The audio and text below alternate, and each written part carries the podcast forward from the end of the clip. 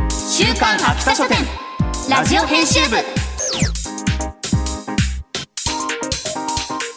こんばんは週刊秋田書店ラジオ編集部編集部員の赤崎千夏ですこんばんは同じく編集部員の伊藤健人です漫画が大好きな私たちが編集部員となって秋田書店の漫画作品の魅力をお伝えしていく番組それが週刊秋田書店ラジオ編集部さあさあ早速メールご紹介いたしますはかーいよさんからいただきました伊藤さん赤崎さんこんばんはこんばんは山尾と小山読みました、うん給食のシーンで私も揚げパンを食べたくなってその日のうちにパン屋さんで揚げパンも買って食べました私も小学校の給食で揚げパンが出るとテンションが上がったのですがお二人はどのメニューが好きでしたかいやー僕はカレーうどんですカレーうどん出るあ出てたかなでもめっちゃ難易度高くない食べるの、まあ制服がさそうですねもうなんかスタイみたいなのないじゃんないでもその時多分そんなこと考えてなかっでたもか小ら学生はそんなこと気にしないかめっちゃ跳ねてたんだろうないやまたさこうなんかお母さんお父さんがまた跳ねてるみたいなか感じカ選レ択ーしうてくどれんたかのか今な日赤崎さんどうですかえー、私さりげにわかめご飯とか好きだったかおーもあーで地も味だけどあのわかめの味、なんとも言えないあのねないんかろいろわ染みかてめるごのいい飯で好すきねなんだよねだからあれね大人になってからさあのわかめご飯の素を好きにかけられるっていうのがすごい嬉しい確かに何気にそうそうかもしれない決められてないですもんね好きなだけ そかけうそうていいそうそうそうあいろいろあったねなんか動物の形したチーズとかも好きだったのえ何そこれれは地域差かななんかライオンとかなんかそういう型抜きされたチーズみたいなの知らない、え地域差かな鹿児島県の人は分かってくれるはずそうかもチーズって給食に出ないとこだったな、うん私ね揚げパンってそもそも給食あんま出てなかった食べた記憶ないんだよね僕も揚げパンなそんなかったかもしれない、うんまあ、これもでも時代とか地域によそりますうよねあると多分ね思うんだけどねいろいろ地域性あるよね出るようんねねトークおも茶弾みますね出てたもんこれいはつも給食におお茶そう牛乳とお茶の産地だったからさ必はあず夜間に入ったお茶が用意されててうんこうついで回っててもう飲む時には結構冷めてんだけどはいはいそはいれはしょうがないけどねそういうなんか産地ならではみたいなものもね給食そうなんだ特色が出て面白いよやね面白いはいはいそれではそろそろ始めていきましょう週刊秋田書店ラジオ編集部スタートこの番組は秋田書店の提供でお送りします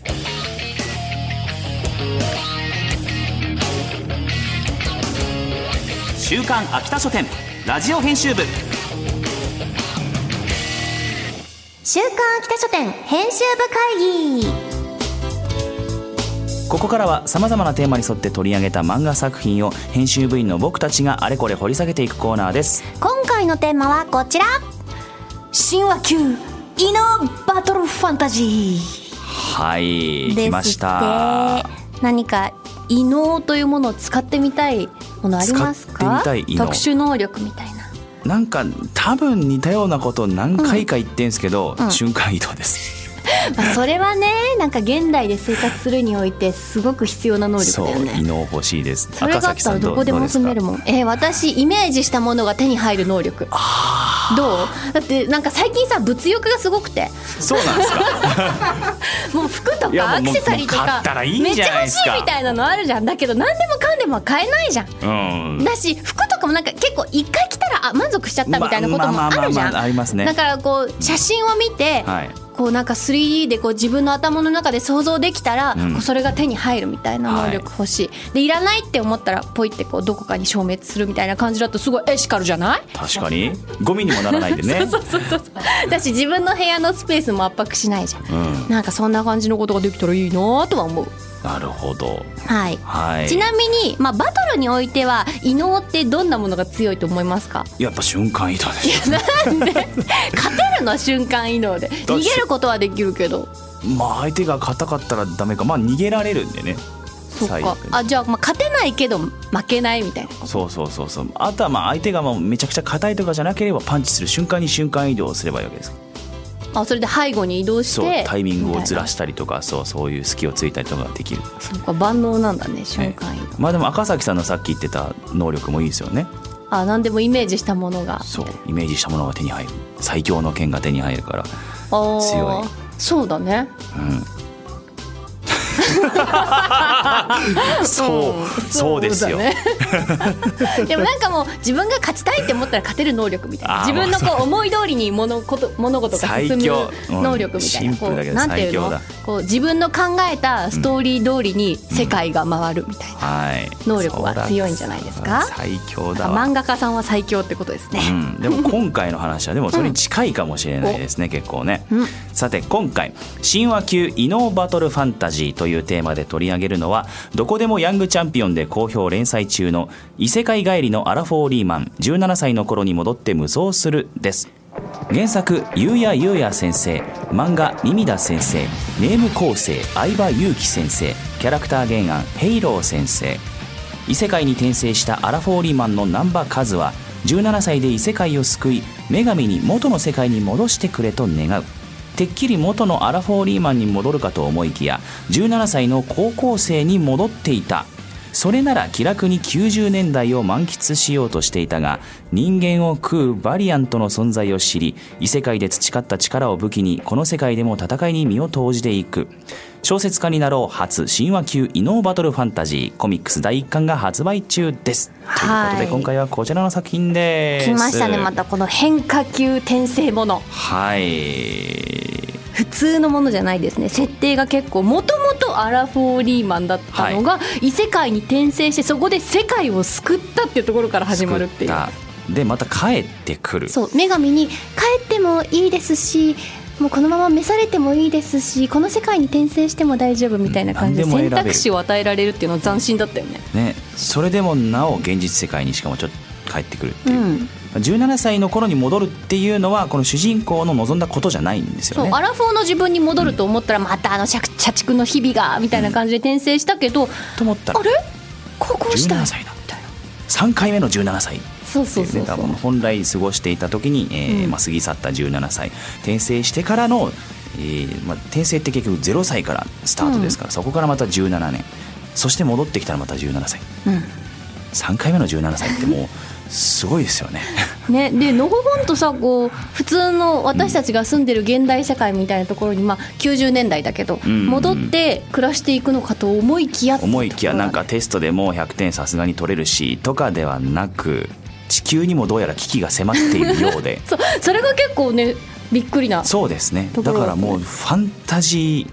こうバトルですね、うん結構地球は舞台ですけれども、うん、なんとヒロインも出てくるんですけどヒロインもどうやらそう戦ってるからもしかしてその主人公がアラフォーで暮らしてた世界ですでにそういう地球に侵略者みたいなのがいたそのうかだったのかもしれい。ないでもその時主人公は気づいてなかったからそこもまた謎としてまだ残ってますね、うん、そうそうそう。周りの関係値うんその普通の人間だと思ってたみんなが実はそうじゃなかったのか、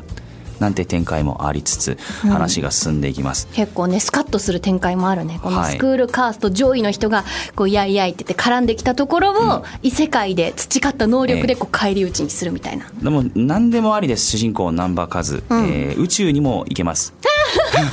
もう最初の段階でなんかいろいろ培った能力を駆使しすればなんかわかんないけどそう宇か宙体を覆空間でも大丈夫みたってい宇な。宙空間でも大丈夫でも17歳の体はさすがにまだ出来上がっていないからどうしよう、あ全身の筋肉を断裂して自分で再生させようそれもできます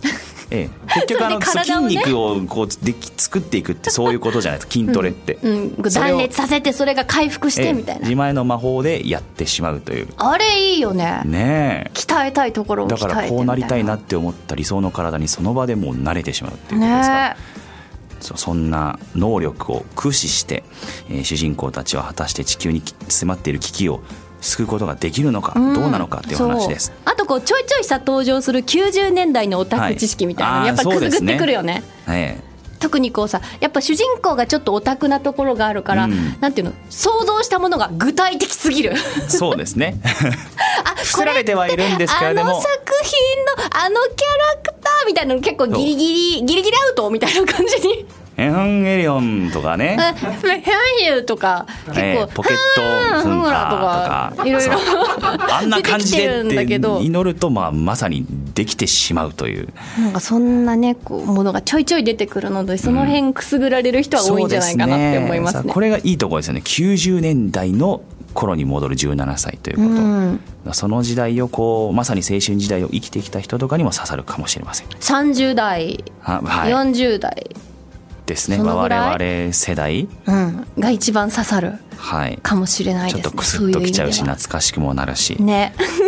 そんな、えー作品という、えー楽しみ方もできます。はいぜひ読んでみてください、はいさて今回ご紹介した「異世界帰りのアラフォーリーマン17歳の頃に戻って無双する」のコミックス第1巻を抽選で2名様にプレゼントいたしますまた作品の試し読みや私たちが漫画の一コマを演じている今週の一コマなど詳しくは番組公式ツイッターをご覧くださいそして異世界帰りのアラフォーリーマン17歳の頃に戻って無双するも連載中の電子雑誌「どこでもヤングチャンピオン」2月号は好評発売中ですぜひチェックしてください以上週刊秋田書店編集部会議でした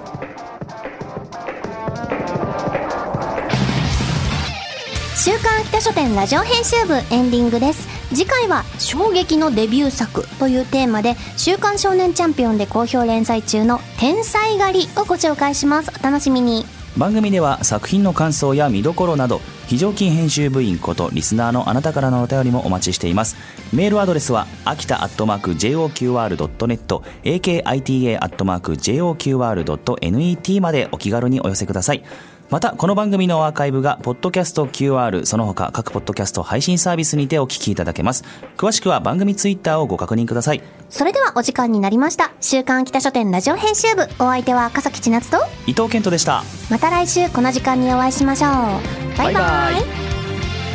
この番組は秋田書店の提供でお送りしました